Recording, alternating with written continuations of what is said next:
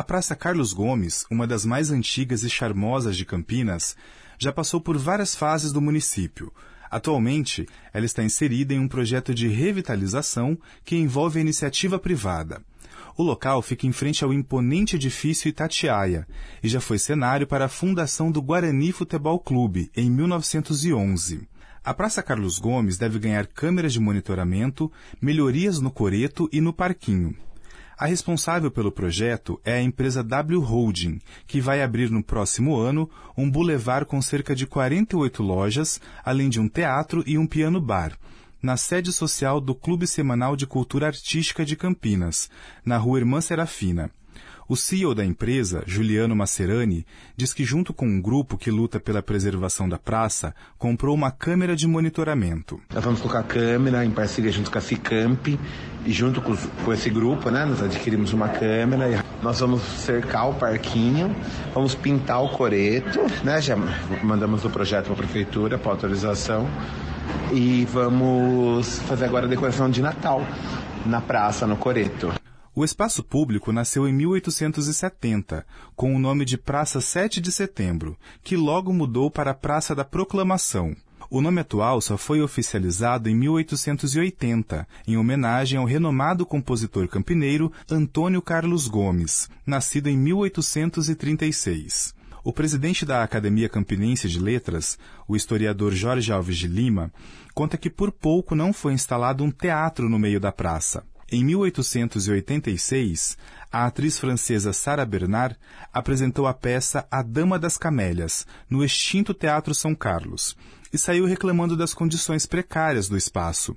Por isso, surgiu a ideia da construção de um novo teatro. Então, o grande engenheiro, um dos maiores engenheiros de Campinas, na época, Ramos de Azevedo, projetou um teatro para ser construído bem no centro do, do Jardim Carlos Gomes. Porém, a ideia não vingou. De acordo com o historiador, a partir de então, a praça se tornou praticamente um esgoto a céu aberto. Jorge Alves de Lima diz que a cadeia ficava na Praça Bento Quirino, e toda noite a polícia acompanhava os presos para que jogassem os resíduos fecais na Praça Carlos Gomes.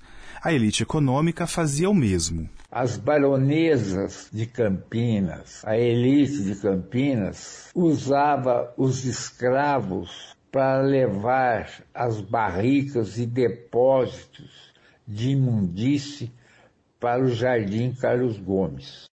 Segundo o presidente da Academia Campinense de Letras, ali foi o local que praticamente gerou a epidemia da febre amarela, porque a sujeira era tanta que os mosquitos vetores da doença se multiplicavam com facilidade.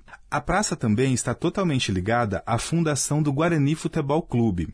No dia 1 de abril de 1911, ocorreu na praça a reunião da fundação com a presença de 12 jovens. À época, a praça era apenas um terreno com palmeiras imperiais e era usada para o jogo de futebol.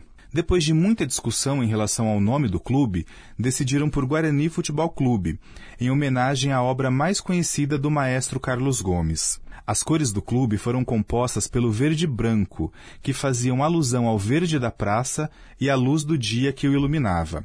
Jorge Alves de Lima lembra que somente ao longo do século XX houve a reurbanização e a Praça Carlos Gomes se tornou limpa e um local de lazer para a população. De Campinas, Francisco Lima Neto.